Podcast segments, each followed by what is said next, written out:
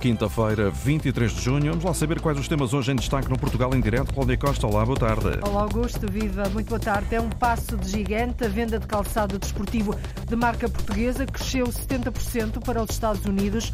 Os principais clientes continuam a ser os países europeus, mas a grande surpresa é de facto o mercado norte-americano. As casas regionais de todo o país vão estar em festa este fim de semana em Lisboa, criadas no século passado para apoiar os migrantes que deixavam a terra de origem e rumavam à capital à procura de uma vida melhor. As casas regionais são hoje embaixadas da cultura e das tradições. Só que os tempos não estão fáceis, algumas correm o risco de desaparecer. Adiante, vamos conhecer os desafios e as dificuldades que enfrentam. Hoje é noite de São João, a noite mais longa e mais aguardada no Porto, em Braga e várias outras cidades. O dia amanheceu chuvoso a norte, mas para mais logo não está prevista chuva. Pingas só espera pelas que caem da sardinha para o pão. O Porto há muito que está engalanado para receber o Santo Rapioqueiro. Nós vamos até às Fontainhas com o repórter Nuno Amaral e a Braga com a repórter Ana Gonçalves. São temas do Portugal em direto, edição desta quinta-feira, simultâneo da Antena 1 com a RDP Internacional, Antena 1 Madeira e Antena 1 Açores. Portugal em direto, edição da jornalista Cláudia Costa. Está a crescer a venda de calçado desportivo português para o exterior. Os principais clientes continuam a ser os países europeus, mas a grande surpresa é o mercado norte-americano. A venda de calçado para os Estados Unidos cresceu 70%, com as sapatilhas ou os ténis no topo das compras. Isto, Lourdes Dias, graças à adaptação que teve de ser feita ao modo de vida dos consumidores com a pandemia. Ainda são os efeitos dos anos de pandemia. Os empresários portugueses do calçado perceberam que os mercados europeu e principalmente o americano quer agora calçado mais confortável. A população faz mais caminhadas, mais desporto, ou seja, as sapatilhas começaram a andar nos pés de muita gente. São a grande tendência. Os empresários entenderam os sinais e apresentaram novas coleções viradas para o calçado mais ligeiro, diz o porta-voz da APICAPS, a Associação Portuguesa dos Industriais de Calçado, Paulo Gonçalves só no primeiro ano da pandemia deixaram de ser comercializados no mundo todo 4 mil milhões de pares de sapatos. Estamos a falar do equivalente a 70 anos de produção de calçado em Portugal. No período posterior, o consumidor passou a comprar calçado esportivo ou semi-desportivo, porque naturalmente eh, os hábitos alteraram-se, um, passou-se a fazer mais caminhadas, passou-se a andar mais na rua e, portanto, o, o produto uh, privilegiado ou preferencial dos consumidores passou a ser outro, passou a ser mais confortável, eh, passou a ser calçado com características muitas das vezes técnicas eh, mais apuradas. As exportações de calçado aumentaram em todos os mercados, o mercado americano cresceu como nunca. As exportações subiram 70%. Ora, continuam em grande as vendas de calçado português no exterior, mas Paulo Gonçalves diz ainda que há preocupações que obrigam os empresários a andar sempre a fazer contas de cabeça. A pandemia ainda anda aí. Todos os dias faltam, continuam a faltar nas nossas empresas centenas e centenas de trabalhadores. Depois, custas matérias-primas dispararam de uma forma avassaladora. Em alguns casos, há mesmo dificuldades no abastecimento das matérias-primas. O que equivale por dizer que hoje fazer negócios é cada vez mais difícil. Os empresários têm que andar um, reiteradamente com máquina de calcular na mão, um, porque no fundo há procura, uh, uh, mas nós temos que ter uh, uma resposta adequada aos momentos em que vivemos. Venda de calçado desportivo português está em alta, o mercado americano é o grande cliente. E a venda de calçado esportivo de marca portuguesa para os Estados Unidos cresceu 70%, apesar de a pandemia continuar a fazer moça nos negócios.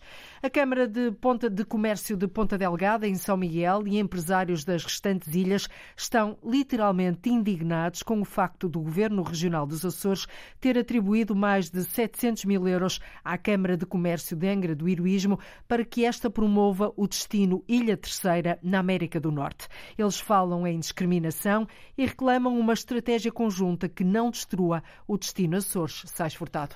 Através de um convite dirigido apenas à Câmara do Comércio de Angra, o gestor do Programa Operacional Açores 2020, o terceirense e dirigente do CDS, Nuno Melo Alves, entregou 734 mil euros à instituição para que esta desenvolva campanhas de promoção turística em Nova Iorque e Montreal, mercado de origem dos novos voos da SATA com destino à terceira.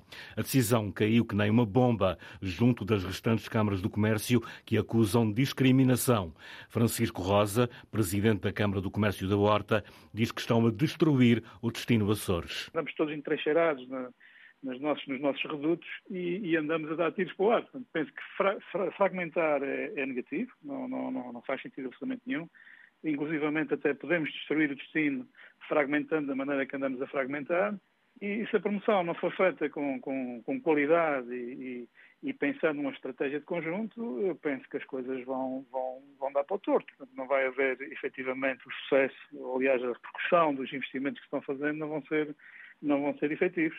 Penso que, penso que é altamente negativo ter havido um aviso específico para uma finalidade desse tipo. Francisco Rosa defende uma estratégia conjunta das câmaras do comércio, da Associação do Turismo dos Açores e da Secretaria Regional do Turismo, mas esta recente decisão do governo já criou rupturas difíceis de ultrapassar. Alteram-se horários e itinerários à última hora, eh, alteram-se horários e itinerários em cima dos acontecimentos, depois de já ter sido comprada a época, a época de verão. Uh, e andamos efetivamente aqui a dar tiros uh, para o ar. Não, acho que não são tiros concertados, tinha que, tinha que haver uma estratégia concertada, que é o que eu digo desde o início, e acho que é o que está na opinião da maior parte das pessoas que intervêm no setor. Se querem fracionar ou se querem fragmentar como estão a fragmentar, penso que vamos chegar a um ponto de, de, de de haver não é? E que neste momento já existem, já não existe, se não existe a conversa e se não existe a concertação, portanto, é porque já existem rupturas. Os empresários de São Miguel e Santa Maria também contestam fortemente esta decisão do Governo. A Câmara do Comércio e Indústria de Ponta Delgada reúne esta tarde a sua mesa do turismo para tomar uma posição formal. Empresários indignados reclamam uma estratégia de promoção conjunta que, dizem, não destrua o destino Açores. A falta de nadadores salvadores está a impedir a abertura das piscinas de barrancos no Alentejo. A autarquia tem feito contactos por todo o país, aumentou o pagamento, mas o certo é que continua sem conseguir pessoal habilitado e, por isso, Paulo Nobre, as piscinas permanecem encerradas. Com o verão já em marcha, Barrancos continua sem abrir as piscinas municipais. Temos tudo preparado, temos tudo preparado para a abertura, uh, só falta mesmo o nadador uh, Salvador. Cláudio Costa, vice-presidente da Câmara de Barrancos, está há meses a tentar encontrar nadadores salvadores. Desde janeiro, uh, antevendo alguma dificuldade, abrimos inscrições para a realização de um curso aqui nas piscinas de Barrancos e também abrimos inscrições para hum, um curso de revalidação do, do título. Para o primeiro, para a execução do curso, só tivemos uma inscrição, para a revalidação tivemos duas. Portanto, evidentemente, com esse número muito residual, não poderia haver o curso aqui. Em alternativa, a autarquia abriu concurso para nadador Salvador, aumentou o preço a pagar por dia mas nem assim. Abrimos, entretanto, já três concursos, estamos no terceiro. Uh, o último oferecemos 60 euros diários, mais a possibilidade do alojamento e também, se for necessário, apoio na alimentação. A verdade é que, como nós estamos a ouvir na comunicação social, a falta é a nível nacional. Cláudio Costa já percebeu que os preços estão este ano inflacionados. Eu já contactei nadadores salvadores do Porto, uh, que estavam dispostos, mas entretanto surgem outras oportunidades mais perto, não é? Porque a falta, como lhe digo, é, é geral. Evidentemente que há contactos e mesmo associações que, têm, eh, que já tinham as suas escolas, eh, portanto, organizadas, a verdade é que depois os nadadores salvadores pulam de uns locais para os outros porque a oferta agora está um bocadinho inflacionada. A justificação parece estar também relacionada com a mudança de regras para os nadadores salvadores, levando a que muitos tenham perdido a licença. Ainda assim, a vice-presidente da Câmara de Barrancos acredita que vai ser possível abrir as piscinas tão importantes para o Conselho. Estamos no interior, não temos praia perto, portanto, só por si uh, já está tudo dito, não é? Evidentemente que são muito importantes e depois de estarem dois anos fechadas, uh, a nossa juventude e todas as faixas etárias merecem realmente a reabertura da piscina. Em desespero, a autarquia até já escreveu ao Primeiro-Ministro a pedir ajuda. As piscinas deveriam ter aberto a 1 de junho, continuam fechadas. No interior parece faltar tudo, agora até nadadores salvadores. E em Barrancos, a alternativa parece mesmo ser ir a banhos, mas no mar, mas esse fica longe. No próximo domingo, na Serra da Estrela, vai ser inaugurado um espaço dedicado aos pastores e ao produto do trabalho que eles desenvolvem. A loja, com denominação de origem protegida, tem como objetivo a proteção e divulgação das ovelhas de raça bordaleira, uma raça muito prestigiada, e contribuir para a sustentabilidade da atividade pastorícia. De resto, uma profissão cada vez menos procurada devido à falta de apoios, Paulo Brás. Por isso, os convidados muito especiais para esta inauguração são precisamente os pastores. Esperam-se 160. A sustentabilidade da atividade pastorícia e a economia circular estão inerentes à abertura deste espaço, como explica Manuel Marques, presidente da Associação Nacional de Criadores de Gado e Ovinos da Serra da Estrela. Eh, toda a gente sabe a afluência turística que a Serra tem. E ter uma loja onde seja representado a fileira Serra da Estrela é sempre um, é sempre um marco de publicidade para os produtos. E isso é relevante. Por outro lado, este espaço quer assegurar a continuidade da ovelha bordaleira, a principal raça ovina leiteira em Portugal, aproveitando tudo o que a ovelha dá: o leite e a lã que não tem escoamento por falta de valor económico. Enquanto não for valorizado o leite e o queijo Serra da Estrela, podemos correr esse risco. Por isso é que é importante cada vez mais incentivo uh, ao, ao, criador da raça bordaleira Serra da Estrela. E a ANCOS está preocupada com isso. Portanto, uh, o Estado já não digo os governos, eu não falo nos governos, falo no Estado. Uh, o Estado tem que se preocupar com, este, com, esta, com este tipo de cultura, cultura do, do, fabrico do queijo e da produção de leite de Serra da Estrela. Um projeto que constitui também uma forma de apoiar o trabalho dos pastores na Serra da Estrela e assegurar a continuidade da profissão. Mas é preciso pensar em incentivos e este novo espaço, que vai ser inaugurado na Torre Serra da Estrela, pode dar um contributo importante, como refere Manuel Marques, da ANCOS. O pastor não pode fazer férias Não pode ir para a praia. O pastor não tem os feriados, o pastor tem, tem que ordenhar, tem que, tem que as apacentar. Portanto, tudo isto, não, enquanto não for uma, um, um, atrativo a nível, a nível económico, a nível financeiro, não, não, não aderem a esse tipo de profissão. E por isso, enquanto isto não acontecer, eh, poderemos perder pastores. E eles também verem que tem alguém que os defende tem alguém que, que, que, valorizam a sua profissão. A loja oficial DOP tem o exterior inspirado nos bardos e cercas que acolhem as ovelhas no campo. Lá dentro, os dois ciclos que caracterizam a ovelha bordaleira, a lã e o leite e o respectivo queijo. A inauguração acontece domingo, a partir das 15h30, no ponto mais alto da Serra da Estrela de um espaço dedicado aos pastores e ao produto do trabalho que eles desenvolvem. A sala de consumo assistido do Porto, conhecida por Sala de Chuto, está pronta para começar a funcionar. As obras já terminaram. O anúncio da abertura do espaço deverá ser feito em breve. Foi em 2019, durante a 26ª edição da Conferência Internacional de Redução de Riscos, que o autarca do Porto avançou com a ideia de criar uma unidade móvel de consumo assistido, uma resposta de saúde pública, disse na altura Rui Moreira. Três anos depois, a estrutura está concluída, fica situada na Viela dos Mortos, na zona de Serralves. A sala de consumo vai ser dirigida pelo consórcio Um Porto Seguro, vai estar aberta 10 horas por dia, 7 dias por semana. O João Ramalhinho já almoçou, mas ainda há espaço para a sobremesa. João, a tamarina é feita como? A tamarina é um pão de ló fofo uh, com recheio enriquecido com ovos. Vamos provar daqui a pouco este doce feito em Sesimbra. Vamos provar, sim senhor. Este fim de semana as casas regionais vão até à Quinta das Conchas. São dois dias de celebração das várias culturas de Portugal. Criadas no século passado para apoiar os migrantes que deixavam a terra natal e rumavam a Lisboa à procura de uma vida melhor, as casas regionais são hoje embaixadas da cultura e das tradições de todo o país na capital. Só que vivem-se tempos difíceis, as coisas não estão fáceis e algumas correm risco de desaparecer. Já as coletividades da capital são mais de três centenas, recreativas, desportivas, sociedades filarmónicas, grupos de teatro, grupos corais, associações humanitárias e por aí fora. Ora, nós vamos conhecer os desafios e dificuldades que enfrentam através das associações que as representam. Começamos com a Associação das Casas Regionais de Lisboa, cujo presidente é o responsável pela Casa do Conselho de Tondela. A repórter Arlinda, Arlinda Brandão foi até lá. Entrar na casa do Conselho de Tondela é entrar numa casa regional em Lisboa, com uma mesa cheia e onde é costume haver convívios. Temos presunto de Tondela e temos o queijo de cabra de Tondela, que é muito conhecido. Temos chouriços, temos porcelas frescas uh, e temos muita coisa. Olha, os limões também vieram de Tondela.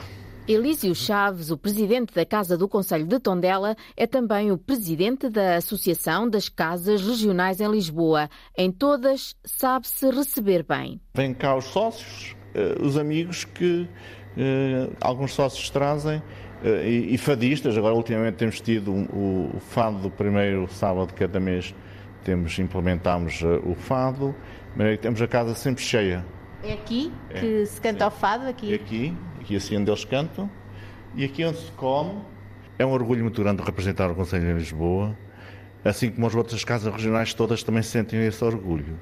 E nos eventos que nós fazemos em comum, por vezes temos muitos presidentes de Câmara connosco uh, a visitar os stands e a convivermos uns com os outros. Nós só estamos bem juntos.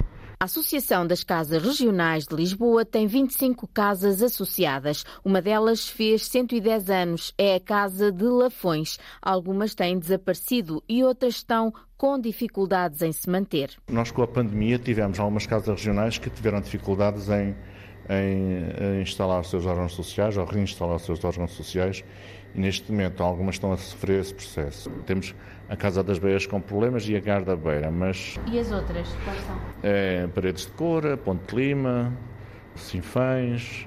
São casas que, que, que estão outra vez... Faleceram pessoas, morreram pessoas, uh, tiveram que se adaptar aos órgãos sociais, essas coisas eles estão todos um bocado traumatizados com este processo. E em relação às casas regionais, há sempre umas que são uh, que se destacam, que sim, são mais sim, interventivas. Sim.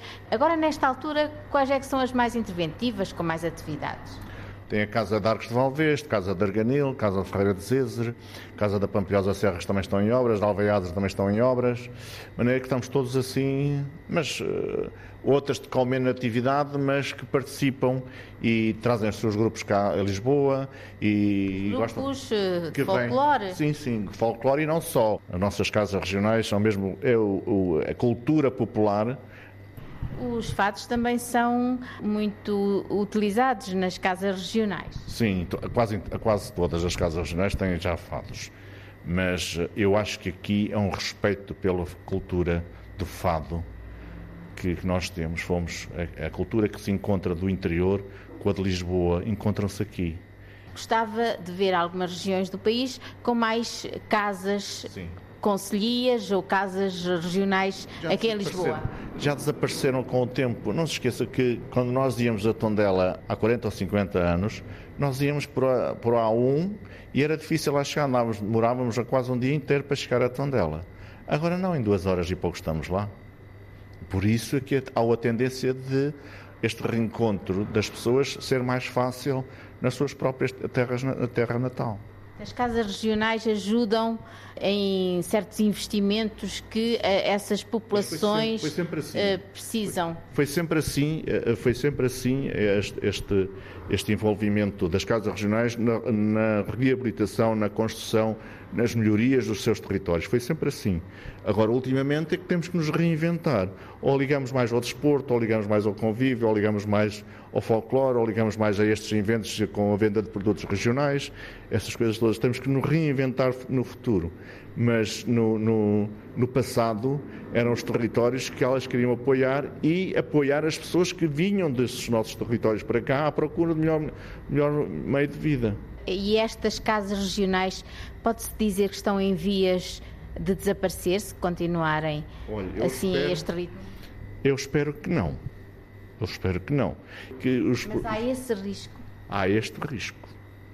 Estou muito preocupado com algumas nesse sentido. Elísio Chaves, o presidente da Associação das Casas Regionais de Lisboa, está preocupado com a falta de atividade de muitas casas regionais e conselhias que existem na cidade e que atravessam dificuldades. Outras mantêm-se ativas a divulgar na capital a gastronomia, a cultura, o turismo da região que representam e até o desporto, neste caso o futebol. A Casa do Conselho de Tondela, onde estamos, ainda tem espalhado calçados, cascóis, sacos e camisolas que serviram para apoiar a equipa que este ano veio a Lisboa jogar a final da Taça de Portugal. Nós tivemos que movimentar o pessoal todo aqui de Lisboa para irmos ao, ao, ver o jogo. Eu tive, arranjei muitos bilhetes para muita gente.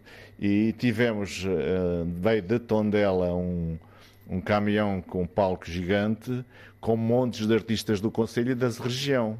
As casas regionais também são para isso, não é? Nestas sim, ocasiões? Sim. É para isso mesmo. Tudo o que diz respeito às nossas terras, aos nossos conselhos, nós estamos nelas, certeza absoluta. E fizeram a festa muita festa. Pusemos os esportistas a, a, a dançar com os, com os tondelenses. Depois de falarmos da Associação das Casas Regionais, daqui a pouco vamos falar da Associação das Coletividades do Conselho de Lisboa e do papel que desempenha no dia a dia da capital.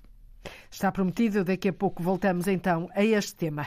E nos apetites cá dos nossos de hoje, vamos provar um pão de ló fofo em triângulo com um creme enriquecido com gemas e cobertura de coco. Chama-se tamarina de Sesimbra. Provavelmente nunca ouviu falar. É um doce criado no final da década de 30 do século XX. Ora, para não deixar perder a receita original e incentivar as pastelarias a confeccioná de novo, a Câmara aposta na promoção e valorização deste doce através do registro registro da marca Tamarina de Sesimbra, especialidade tradicional local. O processo deve estar concluído no final do verão. O repórter João Ramalhinho foi conhecer os segredos da receita e acredito que experimentou.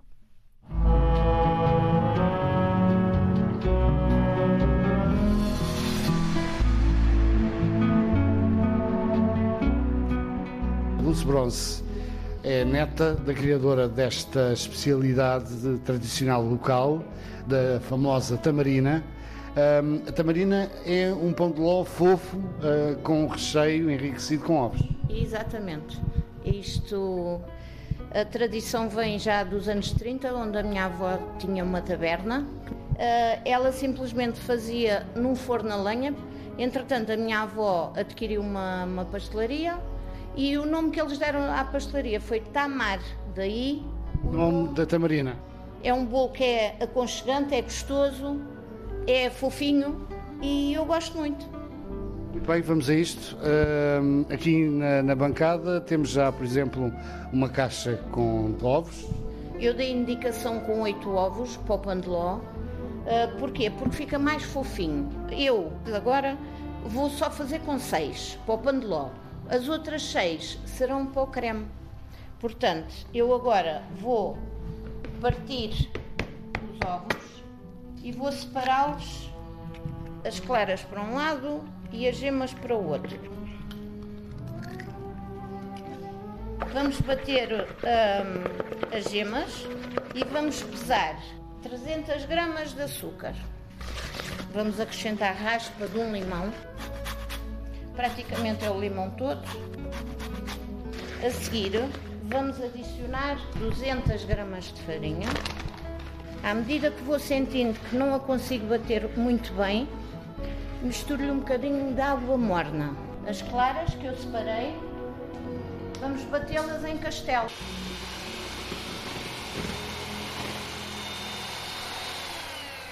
Quando se pôr a totalidade das claras, não se vai bater, vai se envolver vamos untar uma forma quadrada para facilitar o corte dos triângulos. A tamarina é em triângulo. É em triângulo, exatamente. Está feito. Agora, Agora vai para o forno. forno mais ou menos 30 a 40 minutos. Temperatura? 180 graus. Pronto. O creme eu vou misturar 3 colheres bem cheinhas de maisena, sopa, de açúcar, 6 colheres assim mais rasas para, para barrar estas 18. Geralmente um litro de leite é o suficiente. Nós pomos o leite com a manteiga e com a casca do limão e uma pitadinha de sal ao lume. Quando o leite ferve, nós temos já aqui um, como se fosse uma gemada feita, onde quando o leite está a ferver, nós em fio vamos pondo e vamos mexendo e automaticamente não podemos largar o creme. O que é que eu vou fazer agora? Para desfazer o açúcar e a maisena, vou utilizar um bocadinho do leite do litro, vamos misturando na, na maisena e no açúcar, só a gema. Como vê, isto é uma gemada que está pronta, aqui já não se vai mexer mais. Quando começa o leite a borbulhar, nós vamos à dita gemada, que eu chamo uma gemada, e misturamos, bater muito rápido. Uh, está ali que um, um minutinho, dois minutinhos a borbulhar, sempre a mexer, tira-se do lume. Entretanto, já temos o pão de ló cortado e começamos a recheá-las. E polvilhamos com o coco ralado, cada uma. Muito bem, o processo praticamente está concluído, portanto vou falar com vereador José Polido, das Atividades Económicas. Boa tarde. Tamarina, cada vez mais uma especialidade tradicional local que passa pelo registro desta, desta receita. Exatamente, do registro da receita e da própria marca. Portanto, nós temos que agradecer à Dulce e à sua família, obviamente ter cedido para todos nós, eh, para todos nós de Sesimbra, não é?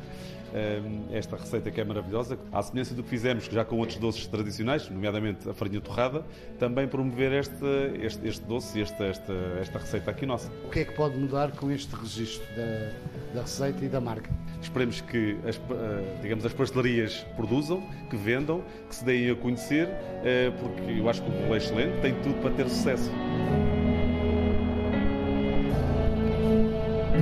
Tamarina de Sesimbra, um doce criado no final da década 30 do século XX, cai que nem ginjas agora à hora do almoço. Regionalismo em Lisboa é como se chama a iniciativa que este fim de semana vai destacar a cultura regional portuguesa com um programa que inclui ranchos folclóricos, cavaquinhos, tunas, fados, bombos e estudo na Quinta das Conchas. Integra os vários eventos das festas de Lisboa que decorrem até ao final do mês.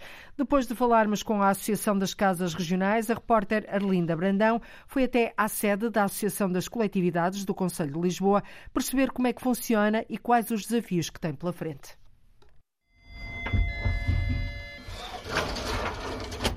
Olá! Entre, faça favor.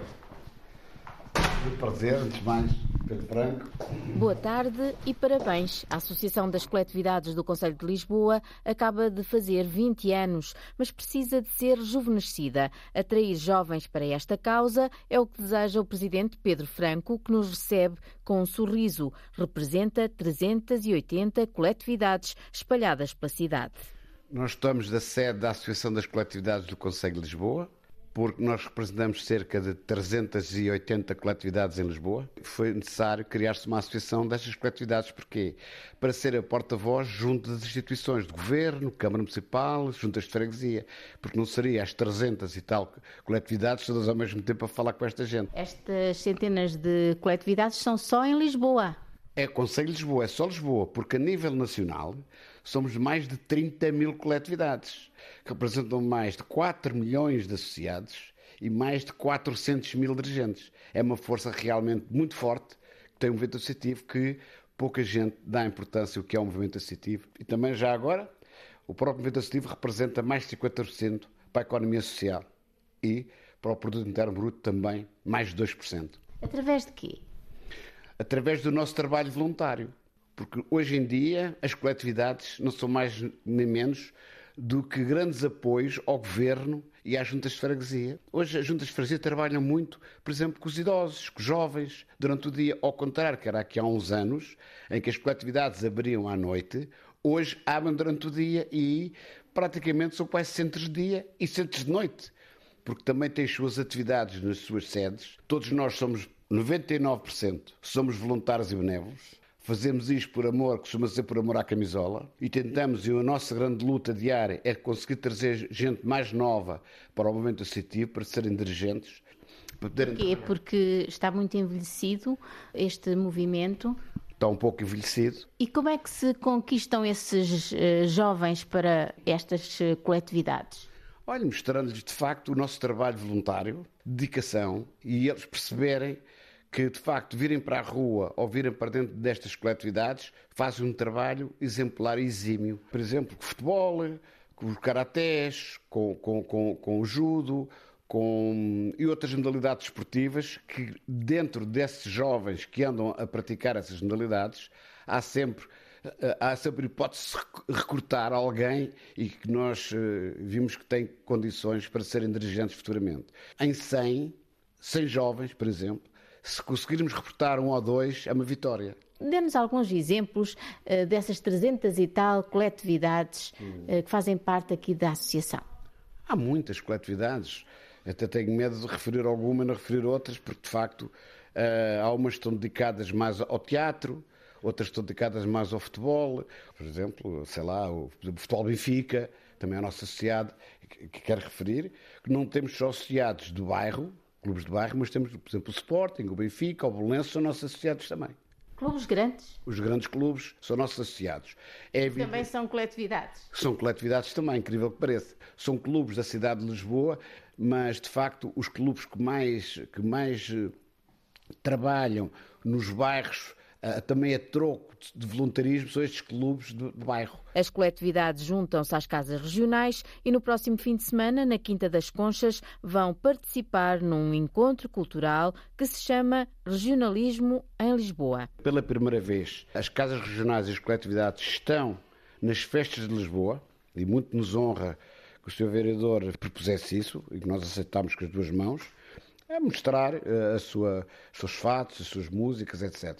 E depois também temos o fado, que é a tradição das coletividades, com os fadinhos ao fim do, do, do dia, a fechar, que neste momento os fados estão a aparecer muitos jovens, rapazes e raparigas, 13, 14, 15 anos, do melhor que tem aparecido nestes últimos anos. Que venham os fados, os ranchos folclóricos, os cavaquinhos, as tunas, os bombos. As coletividades e as casas regionais estão em festa em Lisboa este fim de semana ou seja, a celebração da cultura regional portuguesa. E hoje é véspera de São João, dia 23 de junho, a noite mais longa do ano no Porto, mas também em Braga, Vila do Conde, São João da Pesqueira, Porto Santo e por aí fora. Ora, depois de dois anos de interrupção, é grande a vontade de voltar à rua, em liberdade, de martelinho ou alho porro em punho. Os comerciantes, esses, apostam as fichas todas nos festejos de São João, que duram até ao final do mês. O povo rapioqueiro aguarda ansiosamente por mais logo. É a noite, de facto, mais esperada. O repórter Nuno Amaral foi ao coração da festa, na cidade do Porto, as Fontainhas. Ali viu cascatas sanjoaninas, ouviu músicas dos santos populares e o desejo dos comerciantes para que a chuva dê uma trégua, tal como está previsto. No bairro das Fontainhas, essa varanda sobre o Douro, à frente a Serra do Pilar, depois, claro, já se sabe, este velho casario que se estende até ao mar e cascatas são joaninas. Já há várias por aí espalhadas, daqui a pouco espreitamos uma. Entretanto, há uma senhora a compor as brasas. Bom dia. Bom dia. São João molhado é São João abençoado? É, é como aos casamentos. As pessoas aparecem na mesma, as pessoas vêm na mesma para a noite de São João. Está a compor o, o, o grelhador, a tirar os, os restos? tirar a cinza de ontem. E dois anos depois, uh, uh, devido, à pandemia, devido à pandemia, tem menos gente, mais não, gente? Não, não, nota-se a diferença. Quase que é dois anos num. As pessoas vêm todas em, em força. Estava tudo com saudades de São João? Claro que sim, claro que sim. E de estarem fechadas em casa. Logo parece que vai parar a chuva, portanto vai ter aqui casa espero cheia. Bem, espero bem que sim, porque isto com chuva não dá jeito nenhum. Nem para nós para trabalharmos, nem para as pessoas andarem aí na folia. Sabe uma música de São João? Não sei mesmo. Logo de manhã, logo de manhã, com tanta chuva, onde é que uma pessoa tem disposição para começar logo a cantarolar? Não dá. Tem que começar a ver um bocadinho de sol, isto a ficar, não anda aqui ninguém, tem que ver um bocadinho de sol ficar o som mais clarinho. Então aí, pronto, já parece São João. Agora, agora é só restos de ontem. Só não nos disse o seu nome. Adelaide Gomes. Como?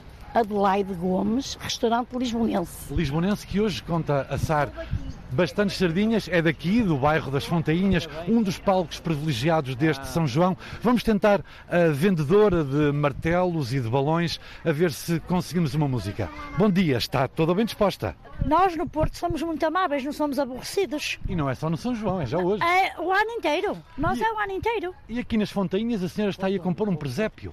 Não, não é um presépio, é uma cascata de São João. Porque as crianças hoje em dia já não sabem o que é uma cascata de São João. E o que é uma cascata de São João? Eu quando era menina, uh, com os meus 5, 6 anos, uh, o meu avô, meu falecido avô, sempre me ensinou que o São João tinha que ser mostrado às pessoas que não eram do Porto. E então ele ajudava-me a fazer a cascatinha de São João, recolhíamos ervas, musgo e colocávamos os três santinhos, que é o Santo António, São João e São Pedro. E pedi, depois pedíamos a moedinha às pessoas que passavam. E as pessoas davam-nos uma moedinha, na altura era 20 escudos, 50 escudos, e nós meninos ficávamos todos contentes. E eu quero passar essa tradição às minhas filhas. E acho que estou a conseguir. E estes três santos também têm uma música, qual é? Santo Antônio já se acabou, o São Pedro está-se a acabar. Sai João, sai João, sai João, dá cá um balão para eu brincar. É assim. E o que vende aqui? Olha, diga Olha, tenho martelos, tenho uh, balões, tenho apitos, tenho gaitas e logo à noite a Superboc. Isso não vai faltar, Superboc. Com álcool, não é sem álcool. E a senhora como se chama? Mónica Machado. Muito obrigado. Muito obrigada a eu e bom São João para o senhor e para vocês todos. Agora voltamos a um restaurante e acabam de chegar uh, dois cabazes de esferovite, de sardinha. A brasa já está lá. O, já o está. agora? Agora falta-lhe é pôr a sardinha e o pimento. Está todo reservado, graças a Deus. Já tinham saudade de São João, as pessoas? Ah, claro que tinham. Sabe que isto foi uma aprendizão para toda a gente, não é? Foi mal para os clientes e mal para nós, que a gente não fazia negócio. Agora, se Deus quiser, já o Ciano de Matosinhos foi muito bom. Aqui também se tem trabalhado bem e agora vamos ver a noite. Estamos no restaurante O Lavrador. O e a Lavrador. como se chama? Joaquina Queiroz. Está aqui a coordenar tudo. Claro. Tem ideia de quantos quilos de sardinha vai assar hoje? Ai, não sei, não faço a mínima ideia. Olha, e uma música de São João? Ah? Uma música de Ai, São a João? música de São João não, não, não é. Santo Antônio já se acabou, São João vai começar, é mais ou menos assim.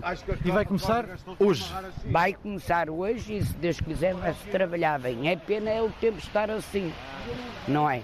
Mas assim está mais fresquinho, convida as pessoas a vir. Não convinha era que chovesse, não é? Bom São João para vocês todos, está bem? Muito obrigado. Com ou sem música, é o regresso de São João ao Porto, dois anos depois, não só nas Fontainhas, também, obviamente, na Ribeira, onde logo à meia-noite é lançado o fogo de artifício, desta vez não da Ponte Dom Luís, porque está em obras, em trabalhos de reestruturação. O fogo de artifício será lançado à Beira Rio, uma parceria entre a Câmara do Porto e a Câmara de Gaia, pelos céus, ver se há, se há chuva, se há balões e se a água molha as sardinhas ou se é a sardinha que vai molhar o pão. São João nas Fontainhas e por toda a cidade do Porto, uma festa que não exclui ninguém. Ultimam-se os preparativos para a grande noite que se espera bem regada, mas não é de chuva. E o São João de Braga também tem hoje noite grande, mas está nas ruas tal como no Porto há vários dias. É o regresso depois da pandemia com mais de uma centena de iniciativas. As músicas sanjoaninas, essas, têm agora outros acordes e outras vozes. Braca Augusta, de martelo na mão e manjericos no horizonte, com os comerciantes à espera de recuperarem o jejum vivido nestes últimos dois anos, Ana Gonçalves. O São João de Braga já está na rua há alguns dias e do programa com mais de 100 iniciativas destacam-se concertos, desfiles de grupos folclóricos, encontros de gigantones e cabeçudos, exposições, concursos de doces sanjoaninos, cascatas e farturas, procissões e uma grande concentração de bombos e cavaquinhos de todo o país. Este ano até será lançado um cancioneiro sanjoanino que revisita e dá nova roupagem às cantigas alusivas às festividades sob a batuta do músico bracarense Daniel Daniel Pereira Cristo. Tu és, ó Braga, a princesa que encerras toda a beleza do Minho, jardim em flor. Tu és a Roma vetusta, a Braga fiel e augusta, grande na fé e no amor. E depois de dois anos de ausência devido à pandemia, o São João deste ano será o reencontro dos bracarenses com a sua festa, diz Ricardo Rio, presidente da Câmara de Braga. É um recomeçar e, obviamente, um reencontro dos bracarenses entre si e, obviamente, com as festividades de São João, depois destes dois anos entre portas, agora nos seus contextos próprios, com manifestações de massas que vão estar uh, por toda a cidade, numa programação muito intensa, muito rica, muito diversificada, sempre marca o São João. E os bracarenses, será que já começaram a reencontrar-se com a festa? O Caixadinha, que todos os anos monta a sua tenda de sardinhas e outros petiscos no São João de Braga, diz-nos que sim. Há dois anos que não há São João, há dois anos que as pessoas não têm onde gastar o dinheiro, as pessoas da aldeia. Quando se vive na cidade, gasta-se dinheiro quando quer, mas as pessoas da aldeia não têm capacidade como as outras para gastar o dinheiro. Então, por isso, o dinheiro está lá guardado e nestas alturas eles vêm para cá para o São João para gastar. Muito. Mais do que em 2019? Sim, estes últimos dias mais. Apesar do tempo estar assim chuvoso. O tempo não faz mal porque se estiver de bom, as pessoas compram um frango e assentam-se ali na beira do, do, jardim e comem ali. Mas se estiverem a chover deitos aqui na barraca, estão aqui assentadinhos, comem, já bebem e já fazem mais despesa. Era o que estava a fazer precisamente numa mesa já ao início da tarde uma família onde um dos elementos tinha vindo de outro São João de propósito para o de Braga. Vim de propósito do Porto. Mas tem São João no Porto. É indireto. Sim, mas falaram-me que aqui havia um, umas coisinhas agradáveis. A barraquinha do... A barraquinha aqui do, do tio Cachadinho, a gente veio cá. E que tal? Valeu a pena? Está a valer a pena, sim senhora. Ainda não terminei, mas vamos ver no fim. Mas já comeu aí umas quantas, não é? Já, já, já, já. Pelo menos meia dúzia para aí, não? Meia dúzia ou mais. E o caldo verde estava ótimo também. Sardinhas e caldo verde, já na noite de São João, manda a tradição, martelinhos na cabeça, Avenida da Liberdade abaixo, Avenida da Liberdade acima. Enquanto não chega a noite mais longa de Braga, vão-se matando as saudades da festa e mantendo as tradições. Já bem, já bem dos antepassados. E a gente, geração a geração, viemos todos cá e tivemos muitas saudades do nosso São João em Braga. E graças a Deus, felizmente, estamos todos aqui juntos em família. Estamos aqui na barraca do Tica Chadinha, que a sardinha não tem espinha. Olha, Portugal! É...